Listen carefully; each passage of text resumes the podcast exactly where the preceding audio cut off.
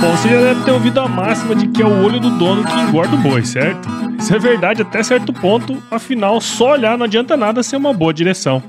Com base em valores como honestidade, qualidade, inovação nos produtos e excelência no atendimento, a Nutripura, que há quase 20 anos atua no segmento pecuário, te dá essa direção, oferecendo os melhores produtos e serviços aos pecuaristas, garantindo resultados positivos não só no campo, mas principalmente no bolso.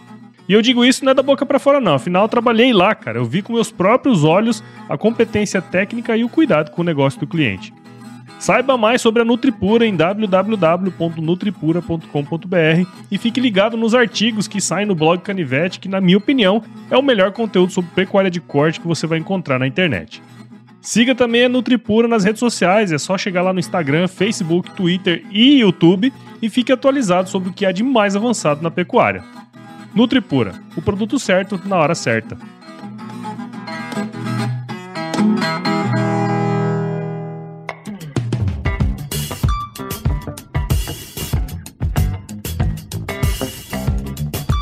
E aí, pessoa? Tudo beleza? Estamos começando mais um episódio aqui do Agro Resenha e nesta semana eu tô aqui com a Letícia Badawi, fundadora da L Badawi Advocacia e diretora de arbitragem na Camagro, a Câmara de Arbitragem e Mediação do Agronegócio. Você vai saber exatamente o que, que é isso daqui a pouco. A Letícia é advogada pela Universidade de São Paulo e também formada em administração pela Fundação Getúlio Vargas, ali meio que juntinho, né? Possui mestrado em Direito e tá fazendo seu doutorado em Sociologia pela Universidade Estadual de Londrina, onde ela leciona há quase 23 anos. Aí tem mais, muito mais coisa que a Letícia vai contar aí pra gente. Letícia, muito obrigado por participar aqui com a gente e seja muito bem-vinda ao Agro Resenha Podcast. Paulo, eu é que te agradeço enormemente, né? Porque eu, eu me senti promovida. Eu sou sua seguidora e uma grande fã do Agro Resenha, né? É meu modelo, assim, minha inspiração de podcast do agronegócio. Então, esse convite para mim foi um, um, presente, né? Uma promoção, como eu disse. e é importante a gente fazer esse treinamento aqui, porque logo, logo tem que sair o podcast do Jurídico de Botas, né? Sem dúvida, já, já vamos falar disso, explicar aí pro pessoal o que, que é o jurídico de botas. Exatamente. E você que tá aí do outro lado, escutando esse episódio aqui, não perca esse bate-papo, porque tá muito legal. Firma o golpe que nós já já estamos de volta. Você ouve agora Agro Resenha Podcast. Aqui, a porteira não tem tramela para quem busca se informar sobre assuntos ligados ao agronegócio. Apresentação: Paulo Ozaki.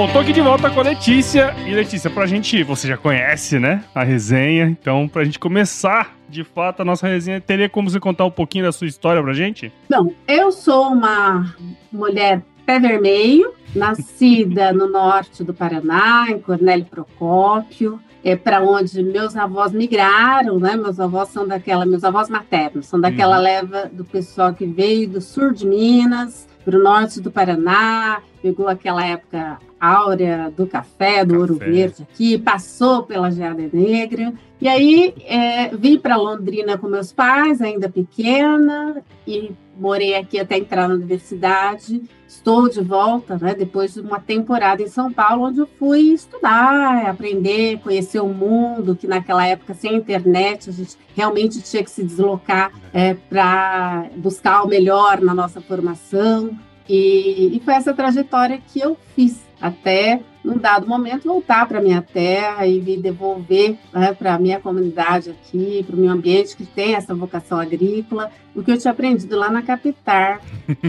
e é interessante, né, você comentar isso, porque esse ano nós vivemos essa questão da geada de novo, né? Um negócio que aconteceu aí no Paraná, tenho amigos, né, que tiveram, a família teve, né, o problema com a, com a, com a geada negra lá no passado, acho que foi década de 70, né, que você comentou, né? É, é, é um negócio assim que e eu achei legal você falou o seguinte, né? Que é mais ou menos o que eu fiz, mais, mais ou menos, né? Porque assim, a gente foi estudar lá em São Paulo e aí voltou para casa para fazer ajeitar o negócio, né? Que eu acho que é um negócio importante também, né, Letícia? Sem dúvida, né? sem dúvida. E, e, a gente tem essa, essa fase de vida também, eu acho, né? Naquele momento, eu tinha aquela ânsia, muito novinha ainda, mas eu não sabia que eu era tão novinha assim, né? É, hoje eu vejo aperto no coração que meus pais devem ter tido, soltar aquela caipirinha em São Paulo com 17 anos. E assim, foi muito bom, mas chegou a hora de voltar, né?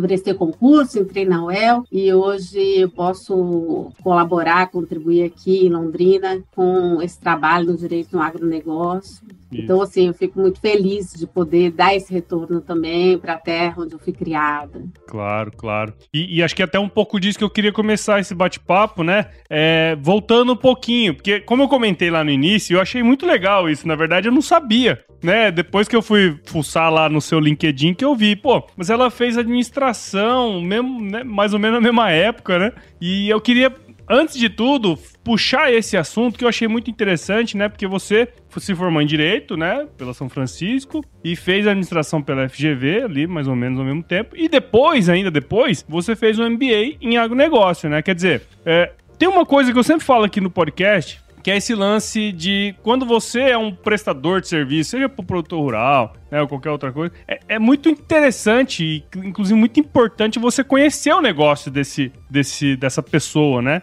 Especialmente quando se trata de produtor rural. Qual que é a sua visão hoje sobre essa questão, né, que eu comentei, e, e, de que maneira ter essas duas visões que você teve, né, cursando dois cursos diferentes, depois se especializando, como que isso impacta no seu trabalho hoje? Isso foi fundamental para ser a profissional que eu, que eu sou hoje, Paulo, porque eu fui fazer administração de empresas, né? entrei na GV, fiquei é, muito feliz com aquela oportunidade de poder conhecer é, administração de empresas naquela época em São Paulo, como eu já comentei, é, nós não, não havia internet disponível, então o conhecimento estava todo concentrado lá fisicamente falando uhum. mesmo. E depois resolvi fazer direito também. E o direito hoje tem mudado, mas passou por anos, décadas de muito tradicionalismo, muita formalidade, muita visão só, digamos, estritamente legal mesmo, só uhum. estudar as leis e sem entender os negócios, né? Não era uma característica do profissional do direito antes. Uhum. Então, eu tive esse diferencial. Então, uma grande alavancagem aí, né, para o mercado porque conciliando as duas universidades, né, eu, como eu disse, tive a felicidade de estudar em universidades assim muito boas, com cursos muito bons. Então, eu já consegui desde o começo, quando eu retornei para Londrina, eu já pude experimentar esse diferencial, até na própria condição do escritório, no modo de conversar com os clientes. Então, ah, já havia uma linguagem da administração, da gestão do business, entendeu? Sim. Que era diferenciada de só aquele legalismo puro puro, aqueles jargões jurídicos tão, muitas vezes, inacessível, né, para o cliente, para as pessoas em geral. Então, isso já foi um primeiro passo. E aí começa o envolvimento com o direito no agro, que foi, foi, digamos, até que natural, né, porque eu moro numa região de vocação agrícola, então, muito antes de ter aquela moda de pôr no site, faço direito do agronegócio, não digo nem moda, mas uma tendência, né, uma Sim, característica claro. que nós temos hoje, mas as causas que vinham já eram muito do agro. É, uma das minhas primeiras causas foi crédito rural, envolveu crédito rural. E aí, naturalmente, vieram os contratos agrários e eu fui já com essa dupla formação me ambientando. Também, no momento seguinte, começa a fazer muito sentido trabalhar com planejamento sucessório, com questões relacionadas à gestão de família. Então, aí já vinha com os conhecimentos da administração e ainda tinha uma experiência familiar no agro, com todos os seus conflitos, né? Questão dos conflitos que as pessoas vivem, e aí você percebe, não, esse filme eu já vi, né? Desde já pequenininha, já ele já passa por em isso. casa. Então, as coisas foram se unindo até que chegou um momento que eu falei, peraí, eu vou, eu vou prestar atenção agora na parte formal, acadêmica, técnica o MBA em agronegócio da Exalc, então, veio nesse sentido de aprender mais sobre os ciclos produtivos, uhum. né? E algumas, algumas questões técnicas mais específicas das agrárias. E já veio ao encontro também da formação que eu tinha em administração, então não tive tanta dificuldade com essas outras disciplinas. E aprendi muito mais sobre sobretudo sobre os ciclos produtivos, a dinâmica uhum. de cada é, subespecialidade aí dentro da produção agrícola. E foi, para mim, uma experiência, isso foi mais recente, mas era algo que faltava para fechar esse ciclo, e aí já podendo usufruir do ensino à distância, porque se eu tivesse que ir para Piracicaba toda semana, a essa não altura dava, não né? daria mais, mas a Exalto tem um excelente curso de MBA, então mais uma vez tive a oportunidade de estar numa universidade de ponta, e foi, foi fantástico, assim, eu defendi a minha monografia, é, e o tema foi juntando tudo isso justamente, foi governança corporativa em agrotechs,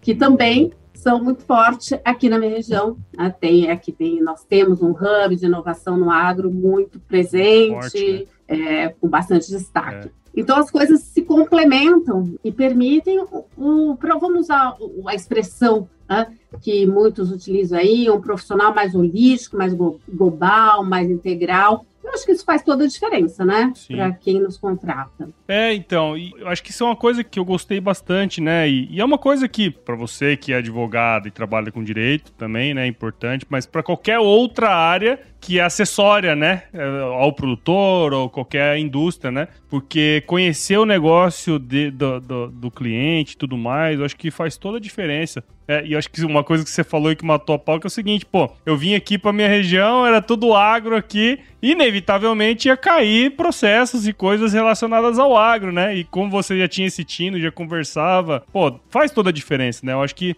é, é, isso aí que eu, que eu achei interessante, eu queria puxar. Inclusive, uma outra coisa que você comentou, que você fosse, pô, agora pelo menos eu percebi bastante, né? Existe essa atuação mais focada, é, ficou mais evidente, na verdade, dos profissionais do direito, né, no agro. Eu acho que muito por conta da exposição em redes sociais e tudo mais, essas coisas, né? Mas você mesmo falou, né? Pô, você já tá há mais de 20 anos nessa pegada aí, né? Trabalhando e, é. e lecionando, né? Mas sabe uma coisa que eu queria entender? É, e aí você fica totalmente à vontade para falar. Que assim, eu imagino que o perfil das causas, das coisas, posso estar enganado, mas ele mudou ao longo desses períodos? O que, que rola mais hoje? Queria que você desse esse panorama, assim, desses, dessa sua experiência, né? É, não só como advogada, mas como professora também. O que, que vem evoluindo nessa, nessa questão? Paulo, é, o que eu percebo é uma sofisticação do direito quando a gente aplica isso ao agronegócio. Por quê? Porque o agronegócio sofisticou-se. Então,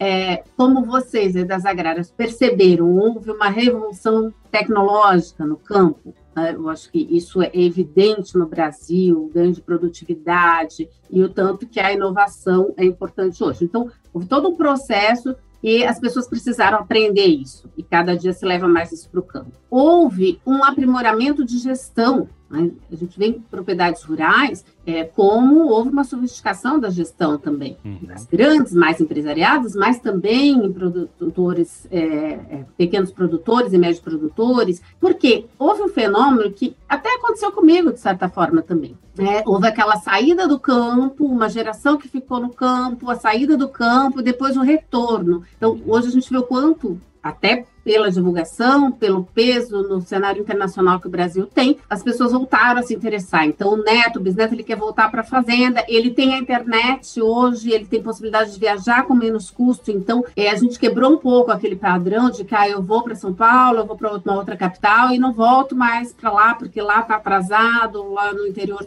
Não é isso. Aí no Mato Grosso vocês veem muito bem isso, em várias cidades, né? Então, isso levou a uma sofisticação. E aí teve que impactar no direito isso. Né? Então, o direito passou a ter também que atender as demandas do agro e os contratos ficaram mais sofisticados. Então, é nesse sentido que eu acho que o perfil das casas muda nessa linha. Claro, nós continuamos tendo contratos agrários, mas temos contratos mais sofisticados, continuamos tendo questões relacionadas à terra, mas nós temos gran, um grande desenvolvimento das questões de societário, né? Então, há uma, uma estruturação empresarial hoje acontecendo no campo, então as, os direitos societários, a formação de limitadas, holdings familiares, holdings patrimoniais envolvendo é, agropecuárias, e o ambiental também, é, o direito claro. ambiental hoje não tem como, você pode ser pequeno, grande, médio, enorme, não tem como fingir da atividade regulatória, sanitária, ambiental. Então, toda essa sofisticação do direito, somada à sofisticação do agro, trouxe esse casamento aí desse direito que é aplicado às várias áreas do agronegócio.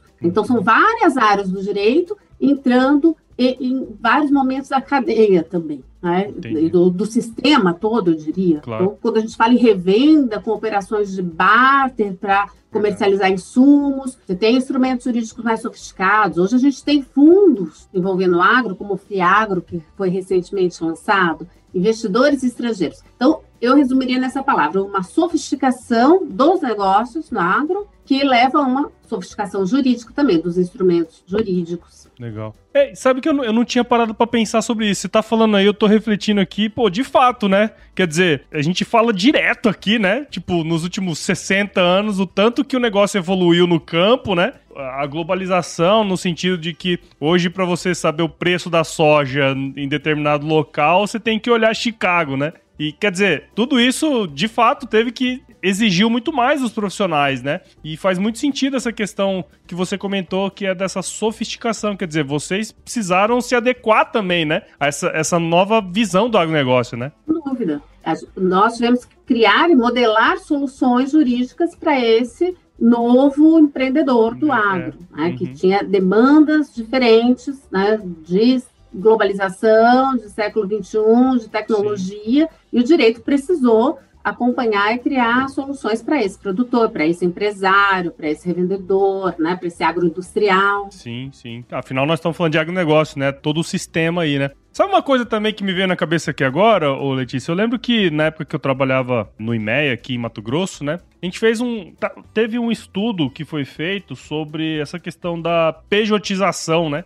Quer dizer, o, o, produtor, acho que acredito ainda que a maioria ainda é CPF, né? O cara é pessoa física, né? E faz todos esses negócios. E eu vi você falando aí dessa questão ah, da, das empresas e tal. Você tem visto essa, essa modulação, assim, do CPF pro CNPJ? Como é que você vê essa, essa questão? Tenho visto, mas eu sou muito realista. Eu acho hum. que o produtor ele tem que estar assessorado para decidir o que é melhor pro, para a sua atividade, para o claro. seu contexto. Às vezes, essa ideia de pejotizar, é, realmente, para a gente que é do direito, nossa, forma uma estrutura societária e vários desenhos, e, e, e eu, eu, me divirto, né? Gosto de fazer isso. Então, é, mas é, é aquilo, nós temos que adaptar aquela demanda. Em muitos casos, é, não compensa o custo dessa uhum. transformação. Porém, Paulo, independentemente de ser um CNPJ, ou seja, esse produtor CPF, ainda assim há muitos ganhos com é, é, uma série de práticas que podem ser adotadas, né, de gestão e Sim. que envolvem é, decisões jurídicas também que podem otimizar esse negócio, até o momento em que, para aquele negócio dele, a transformação em PJ seja economicamente interessante. Há também aqueles que optam pela PJ, porque ainda que num primeiro momento haja um custo maior, como muitas vezes há, uhum. mas já pensando no futuro e na, na perenidade Sim. do negócio. Então, quando a gente faz algumas estruturas societárias para algumas famílias, sobretudo, né, porque também a gente praticamente está falando de uma atividade familiar, de empresas familiares, de negócios familiares. É, então, essa estruturação, ela já cria alguns mecanismos de prevenção de disputas, né, que facilitam a continuidade do negócio. E, então, às vezes, a opção é essa, a opção é realmente de gestão e não só financeira. Né? Uhum. Então, é, cada caso é um caso. Isso tem que ser claro. bem customizado mesmo para aquele tipo de, de atividade, para aquela determinada família, para aquele tamanho de propriedade. Né? Uhum. Existem soluções é, muito positivas, até independentemente da, de ser, se transformar imediatamente numa PJ eu acredito muito nisso, né? Eu lembro que teve um, uma campanha bem forte, assim, né? Do pessoal é, querer ser CNPJ, e eu lembro que as instituições, elas começaram a trazer, né? Pessoas para explicar o que que porque eu, eu, eu sou muito leigo nisso, tá, ô Letícia? Mas eu acredito muito nessa questão de você trabalhar bem a gestão interna para daí tomar decisões, né? Porque pelo que eu pude perceber, você transformar uma fazenda hoje que é totalmente familiar, que tá na pessoa física para uma pessoa jurídica, não é um processo tão simples assim e é sobretudo uma decisão econômica também, né? Quer dizer, se você não tem as informações aqui para tomar uma decisão, também não é tão simples assim, né? É uma construção, né, Paulo? É, é, eu, eu, sou contra você apresentar isso como ah, é, é para o agro da lavoura, né? deve ser feito necessariamente. Né? É uma construção é, há vantagem, sim, mas é uma construção e cada negócio tem que ser analisado. Né? Claro, Onde claro. se quer chegar, de quanto se dispõe para fazer essa transição, Mas há vantagens? Sim, também há vantagens. É uma questão de ter boas informações né, e tomar uma decisão estratégica. É, e tudo isso vem já de uma cultura de gestão que te, tem que estar tá arraigada ali, né? Não é uma coisa é, tão simples assim, né? Que você começa amanhã e tudo mais. Mas de fato, isso aí daria, daria outro episódio, né? Pra falar a verdade. Ah, sim. Daria um episódio só, só sobre isso, com certeza.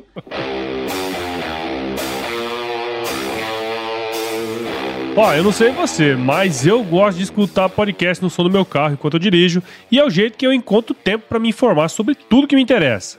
E é pelas estradas do interior desse Brasil que o agro tem construído a sua história, e sem dúvidas a S10 está presente nela, sempre em parceria com o homem do campo, carregando de tudo, especialmente boas histórias de gente que faz acontecer. Falando em boas histórias e de gente que faz acontecer, a Chevrolet está produzindo o S10Cast, um podcast quinzenal que você pode escutar do conforto e segurança da sua S10. Ouça o S10Cast em sua plataforma de podcast favorita e lembre-se de assinar o feed para ser avisado dos novos episódios do S10Cast. S10Cast, o podcast feito para quem faz. Um ponto aqui que acho que é mandatório, né? No, tanto no seu currículo como nas coisas que você fala muito, né? Das, Uh, nas, nas suas lives, nos seus materiais, né? Nas entrevistas, né? Que você dá também. Muitas delas é, é sobre essa questão da arbitragem e mediação no agronegócio. Inclusive, você é, como eu falei no início, a diretora da Câmara de Arbitragem e Mediação do Agronegócio, que é a Camagro, que é a primeira vez que eu li, eu li Camargo, obviamente. Eu falei, ué, como assim Camargo? Achei que era uma empresa. Mas, enfim, queria ver com, contigo, ô Letícia, se você pudesse conceituar, né, essa parte da mediação e da arbitragem no agronegócio, mostrar um pouco das suas diferenças, né, o que é arbitragem, o que é mediação, enfim, vantagens, enfim, acho que seria legal dar esse, como diz o outro, um overview geral. Paulo, eu penso que isso vai como consequência da sofisticação das relações jurídicas no agronegócio, da sofisticação do negócio mesmo. Porque eu, eu, vou explicar de uma maneira muito simples, né? O que é mediação e arbitragem, muito direta, são meios fora do Poder Judiciário, que a gente chama de extrajudiciais de solução de disputas. Por que, que é, eles são positivos, são vantajosos no agronegócio? Porque eles têm características de agilidade que o nosso judiciário não consegue é, dar, né, imprimir e, e, dar aquele tratamento rápido, mais eficiente para as demandas, devido a uma série de obstáculos, o número de processos que nós temos, as mais variados tipos de causa no Poder Judiciário. Então, essa eficiência o judiciário não consegue alcançar. Tá? Uhum. Ele não, não está moldado para isso, não, ele precisa atender todo um acesso à justiça de um país do nosso tamanho, não haveria nem como ele é, entregar com mais rapidez essas soluções. E o agro não para, né? Como está na moda dizer, o agro não para. Então a gente precisa de mais eficiência e essa eficiência está associada a, a decisões mais rápidas, a soluções mais rápidas. E a gente é, sabe que a cultura aqui, a gente tem a sazonalidade das culturas e mesmo que a gente esteja falando da agroindústria, é tudo, no fim das contas, está relacionado com o campo. Né? É lá da porteira, de dentro da porteira que sai tudo, mesmo que vai parar lá na bolsa, né? Com emissão uhum. de certificado, certificado de receber recebíveis no agro. Então, a cadeia precisa de agilidade. Essa sofisticação também traz uma especialidade que muitas vezes a gente não consegue obter no judiciário. O juiz,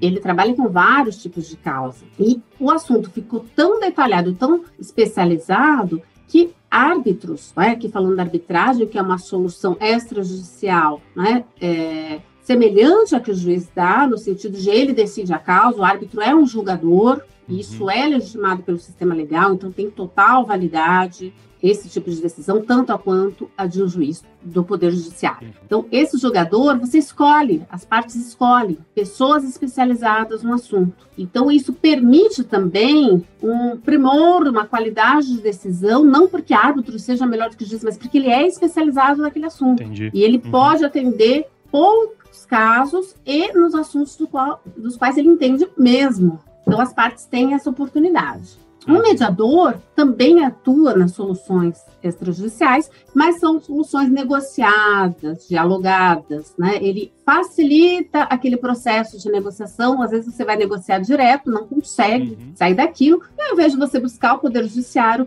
você vai para uma Câmara com uma mediação e esse mediador, essa mediadora, é, facilita esse processo de conversa, das ideias, das soluções que poderiam ser adotadas, e as partes chegam a um famoso acordo. Então, a mediação é esse tipo de solução acordada, a arbitragem é uma solução dada por um árbitro, que é um jogador, mas ambas defendemos aí que fora do Poder Judiciário consegue dar mais, consegue entregar mais rápido e melhor a Agilidade, solução. né, no negócio. Sem nenhum né? demérito para o Poder Judiciário, mas que está muito ocupado com todo tipo de causa e com milhões de processos. E, e sabe, você estava comentando, né, dessa questão da especialidade, né? Inclusive, há poucos episódios atrás, episódio 194, eu trouxe um amigo meu aqui, o Cleomar, né, também conhecido como Bida, engenheiro agrônomo e tudo mais. Ele é perito, né, judicial. E, e é um- uma coisa bem interessante, né, porque é justamente isso que você falou. Às vezes o juiz não tem o conhecimento daquele negócio ali, ele tem que chamar um, um perito que tem esse, esse conhecimento. Dentro dessa arbitragem é mais ou menos assim, né? É, o, o árbitro que tem o conhecimento, ou cada parte tem o seu, o, o- os, vamos dizer, os seus peritos? Como é que funciona isso? Em termos técnicos, né, se for um árbitro que vem do direito, ele só está mais habilitado para conversar com esse perito. Não Hum. necessariamente a gente vai dispensar uma perícia de um engenheiro agrônomo, né, Entendi. ou de um veterinário, ou de um biólogo, no caso de uma Claro. cultivar, por exemplo. É, Aham. então, muitas vezes, ele não é um árbitro que necessariamente tem formação em todas as áreas que envolvem o agronegócio, no sentido dessa especificidade da, da área. né? Uhum. Mas ele entende das relações do agro, ele entende a dinâmica do negócio, ele entende do direito aplicável àquelas relações. Então, ele tem, no mínimo, uma curva de aprendizado mais rápida quando nessa diálogo com o perito. Não que se Entendi. vá dispensar uma perícia numa arbitragem, muitas vezes elas acontecem. Uhum. Mas ainda assim, o perito estará conversando com alguém que já tem um background de formação para entendê-lo né, de maneira melhor e mais rápida. Entendi. É, na verdade, um não anula o outro, né? Que eu quero dizer assim, quer dizer, tem, é tanta um o especificidade que você precisa de gente que entenda do negócio, né? É isso que eu tava Na pensando verdade, aqui agora. um otimiza o outro, né? Exato, é. Exatamente, porque se for um- uma mediação, chega numa, num, num consenso mais rápido, né? Tem, enfim, fico pensando nessas coisas assim, né? Tem uma coisa que também, né? Aliado a isso, né, quer dizer, você foi entendendo melhor do agronegócio, foi se especializando nesse, nessa questão, né, Letícia? Sempre quando se fala, pelo menos na minha cabeça, né, antes de saber que existia toda uma área voltada pro, pro agronegócio do direito, inclusive tem muitos ouvintes do podcast que são advogados, inclusive você é uma delas, né? Eu? É. Chegou. que chegou assim, eu vou falar a verdade pra você, eu fiquei muito surpreso em saber que existiam muitos advogados mesmo que, que escutam o podcast. Eu acho que é muito por, por isso, né? De tentar entender também um pouco mais o setor. Mas eu, antes de saber que existia toda essa área, é, você falava em questões ligadas a- ao direito no agro, logo a gente pensava, né? Em advogado, juiz, tribunal, julgamento, aquelas coisas que a gente só vê na TV, né? Que a gente é, é leigo, né? Só que a gente não sabe que existe formas diferentes, como você comentou, né? De uma arbitragem, de, um- de uma mediação e tudo mais. Eu acho que muito disso é porque as informações, elas não chegam bem, né, pro para quem precisa, no caso, né? E, e eu acho que hoje a internet ela possibilita que a gente tenha mais informação disponível e até um pouco mastigada, né? E, e eu queria que você contasse um pouco da sua experiência com isso, porque, pô, você tem uma experiência bacana, né, no agro. Teve uma boa formação, foi trabalhando no agro ao longo da sua carreira, hoje, né, tem esse conhecimento bem profundo da arbitragem, da mediação e tudo mais. É, e também você passou a fazer conteúdo na internet, né? O que é super legal também. Conta um pouco pra gente dessa experiência sua e o que, que você vê dessa, dessa questão, né? Do direito e, e das pessoas,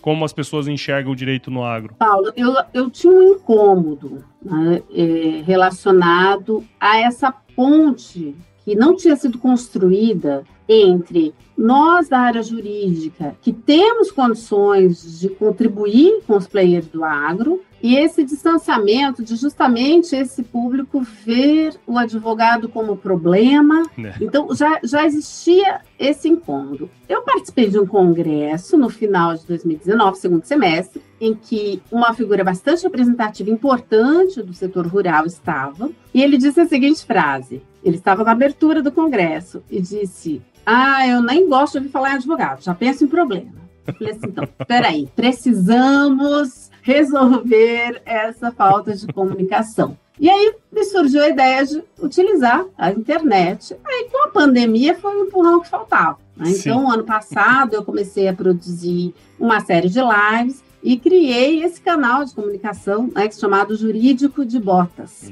E o nome foi escolhido justamente para mostrar que o objetivo era falar numa linguagem acessível aos que trabalham no agro e não são iniciados na legislação, não Sim. entendem de leis. Então, o jurídico de botas foi muito bem recebido. Fizemos as lives, aí começamos também a produzir e-book, tenho hoje um site na, na um site com, com, publicações. E o que foi muito bacana é que foi aceito, muito bem aceito pela própria comunidade jurídica, porque é. como a gente tem um crescimento desse mercado, jovens advogados muito interessados, é, além de outros players do agro, que eu pretendi atingir para construir esse canal de comunicação, a comunidade jurídica também passou a assistir, a ouvir o jurídico de bota. Uhum. E mesmo os mais antigos, mais experientes, é, se interessaram, porque assim, eu procurei trazer, procuro trazer é, muitas inovações, como essas novas formas de solucionar conflito, que não necessariamente no Poder Judiciário. E eu contei e conto né, com a participação de grandes nomes nas diversas sub-áreas aí do direito no agro, porque, como você disse, são mais de 20 anos de trajetória, então eu tive a felicidade, né, assim como eu estou aqui hoje com vocês, de ir cruzando por esse caminho com gente muito bacana e muito competente. Então, eu tenho essa, essa sorte também, essa graça de contar com vários colaboradores. Então, são uma série de entrevistas, né? Uma série de entrevistas, de bate-papos como este, que, como você já sabe, né? É, pretende um dia chegar a podcast, interrompi um pouquinho esse projeto por conta do doutorado agora, que, que me exige muito, mas o Direito de Botas é, tem do podcast aí como também um dos seus objetivos de canal de comunicação. É, não, e, é legal, né, saber, assim, primeiro que existem, né, formas diferentes de, de trabalhar o direito no agro, tem toda essa sofisticação também, né, que exige mais do profissional, e tem gente disposta a é, distribuir o conhecimento, né, que é o seu caso. Que eu acho que isso é muito importante. Primeiro, para os próprios advogados poderem entender que existe um mercado crescente, quer dizer, o único setor que cresce é, bastante no Brasil é o agro, né? Quer dizer, uma baita de uma oportunidade. E outra que é para você mostrar pro produtor ou qualquer agente dentro de todas as cadeias que existem formas diferentes de lidar também com, com direito, na verdade, né? De uma forma geral. Mas é, é isso que eu acho legal, né? Essa, essa, e, e, também é legal saber que vai ter um podcast em breve aí, né? Exatamente, Paulo. E como você disse, assim, para além dessa questão profissional, assim, da advocacia ou da arbitragem, é uma característica minha, né? eu acho que, que, foi o que me construiu nessa trilha toda aí de vida, buscar conhecimento. Né? Felizmente, assim, eu acho que eu também tô, dei muita sorte nisso, né? Tive pais que é, sempre estimularam e eu sou essa pessoa sedenta pelo aprendizado.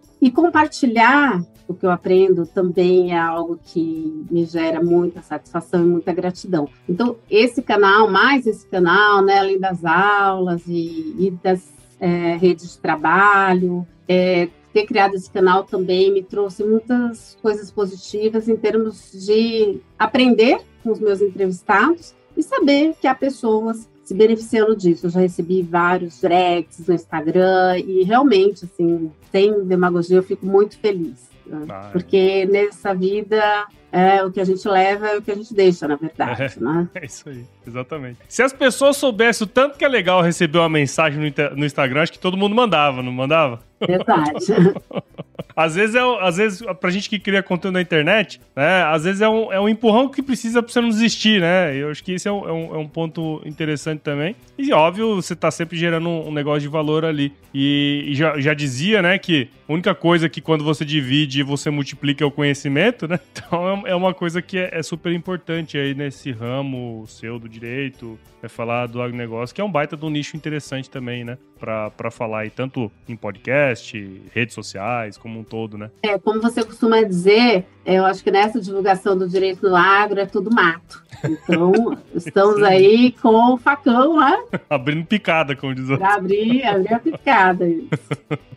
que legal, cara. Acho que, bom, é, o que fica assim para mim desse episódio, obviamente, é, é, entender que existem formas diferentes de você trabalhar o direito, né? E, e, saber também que tem gente que quer mostrar isso, né? E fazer também do agronegócio mais sofisticado, obviamente, que é, acho que é o que fica, né? Então, Letícia, primeiro de tudo, quero agradecer você por você ter destinado seu tempo aí pra gente bater um papo aqui no AgroResenha. Tenho absoluta certeza que tanto tanto advogados como não advogados que estão escutando a gente aqui agora, caminhando, correndo, andando de bicicleta, viajando, né? O cara conseguiu ter uma visão diferente também, né, do, do direito no negócio, especificamente dessa questão da arbitragem, da mediação, né? Então, o que eu posso dizer é muito obrigado e parabéns pelo seu trabalho e empenho aí para levantando essa bandeira, né, como diz o outro.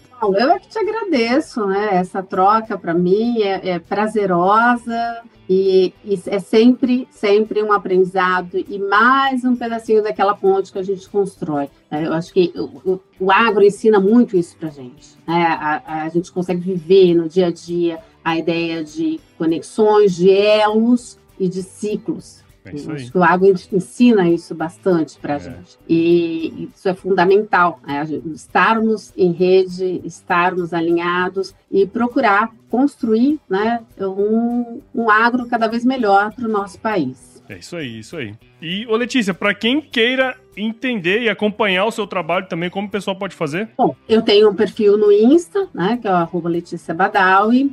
Tem, lá tem já material do Jurídico de Botas. Se quiser entrar em contato, existe um e-mail Produzimos um e-book, resultado daquelas séries com mapas mentais. Né, Muito legal, por sinal. Muito legal. Então, podem entrar em contato também. É, você me mandar um direct no Insta, eu respondo, trocamos os e-mails e eu envio o e-book, é, que foi resultado é, do, das entrevistas do ano passado. E eu estou aí nas redes sociais todas, né? Mas acho que o Instagram, só para não encher muito o pessoal de informação, é. já é o suficiente. Arroba Letícia Badawi. É isso aí, ó. Segue a Letícia lá no Instagram, porque sempre tem muito bom conteúdo, né? Nessa, nessa área. Então, vale a pena aí. Vai estar tá aqui na descrição desse episódio para você que está escutando aí, tá ok?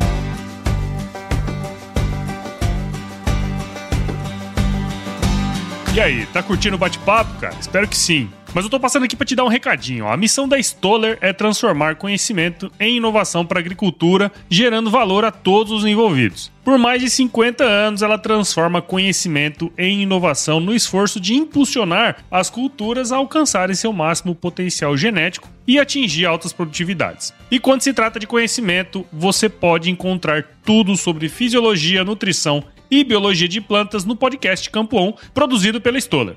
Lá, um time de especialistas aborda assuntos relacionados às principais culturas agrícolas e, como você já sabe, você pode escutar quando, onde e como quiser. Aprimore o seu conhecimento no site da Stoller, o www.stoller.com.br. Lá você vai encontrar vários artigos técnicos e o link para assinar o podcast Campo On no Spotify. Lembre-se de seguir a Stoller no LinkedIn, Instagram, Facebook e YouTube. É só procurar por Stoller Brasil. Isso é inovação, isso é Stoller. Bom, Letícia, agora você vai participar do nosso quiz. Vamos nessa, não? Parte importante aqui do podcast.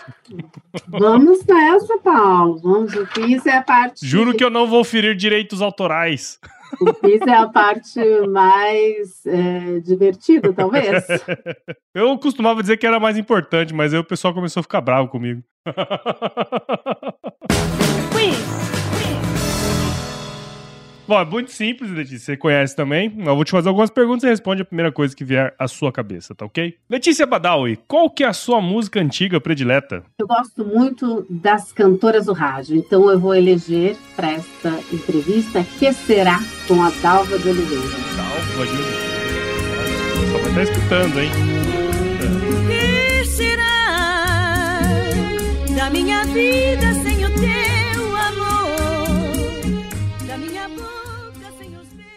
Letícia, qual foi o lugar mais legal que você visitou? Falou, acho que foi a Turquia.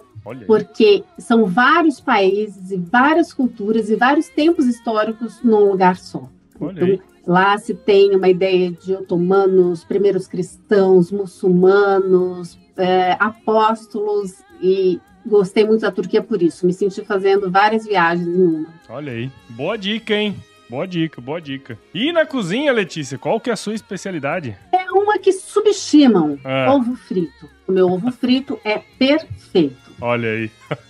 Eu vi outro dia um vídeo do, do Fogaça não, como é que é o nome daquele outro lá que é. O Atala? Atala, esse fera aí. Esse fera aí. Ele falou, ele mostrou lá como é que faz o ovo frito perfeito. E eu descobri que eu fazia errado. Ah, o meu é raiz. O meu é raiz, não é gourmetizado. né? Aí, ó. E eu digo que subestimam, porque não é tão fácil assim fritar um É, não, bonito. não, é, é fácil não.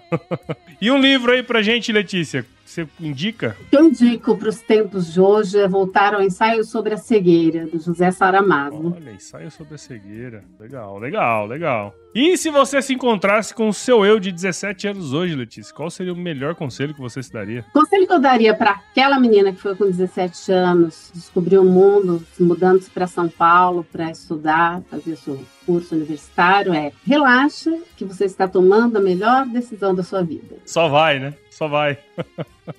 Legal. E ô Letícia, você consegue dizer pra gente assim como que você, como, né, você começou a escutar podcast? Porque eu sei que você, tem essa, essa rotina, esse hábito, né? Você lembra como que você começou a escutar? Eu comecei a escutar sem, sem parcialidades aqui, mas o Agro Resenha foi realmente um dos que eu primeiro acompanhei é, e foi meio acidentalmente. Né? Isso chegou de alguma forma a mim com um e-mail, alguma, algum canal de comunicação na internet. Me interessei, comecei a ouvir, e aí fui descobrindo outros também. E, e é é aquilo, né, Paulo? Você ouve no carro, então o podcast é uma mídia que me agrada demais, porque eu não consigo assistir vídeos tanto quanto eu ouço podcasts. É né? isso aí. É isso aí. E aí tem essa questão, né, de você fazer enquanto tá fazendo outra coisa, né? Escutar enquanto tá fazendo outra coisa. Acho que uma coisa que eu escutei falar esses dias, que eu achei bem legal, o cara falou assim, que o podcast, ele respeita o seu tempo, É isso mesmo. né? Ele respeita o seu tempo, quer dizer, você tá fazendo outra coisa e ao mesmo tempo tá adquirindo conhecimento, obviamente, se for de qualidade. Mas uma coisa que você falou aí que eu achei legal é que você recebeu de alguém, né? Alguém chegou pra você, né? E uma das maneiras que podcast mais cresce, e se você que tá aí desse lado escutando esse podcast, ouviu o nosso bate-papo meu e da Letícia aqui, fala assim, pô, que bate-papo legal. Cara, compartilha com alguém que você sabe que vai ser importante um episódio como esse aqui, para que a pessoa consiga entender um pouco mais do que nós conversamos, né? Então, a, a indicação é um dos melhores meios para você nos ajudar aqui. Então, se você quiser indicar, nós estamos em todos os agregadores de podcast, Apple, Google, Spotify, Deezer e qualquer um desses outros aí. A gente está presente também, assim como a Letícia, nas redes sociais, no Instagram, Facebook, Twitter e LinkedIn. Também temos os nossos grupos do WhatsApp, canal de Telegram. E você pode escrever também para contato arroba agroresenha.com.br, porque a gente adora receber ois. E nós fazemos parte da rede Agrocast, a maior, melhor, mais bonitinha e cheirosa rede de podcasts do Brasil. Então, se você quiser escutar outros podcasts da rede, é só entrar em www.redeagrocast.com.br. Letícia, muito obrigado de novo, viu, por você ter participado aqui com a gente. Gratidão é toda minha. E aí, ó, tem que ter lá no Júlio de Botas, tem que ter uma frase lá assim, ó, que vai é, mexer o mundo jurídico do agro. Sabe qual é, não? Se chover, não precisa molhar a horta. Essa eu tenho que pagar royalties? Vamos negociar. Ah, essa não vai precisar. Coração.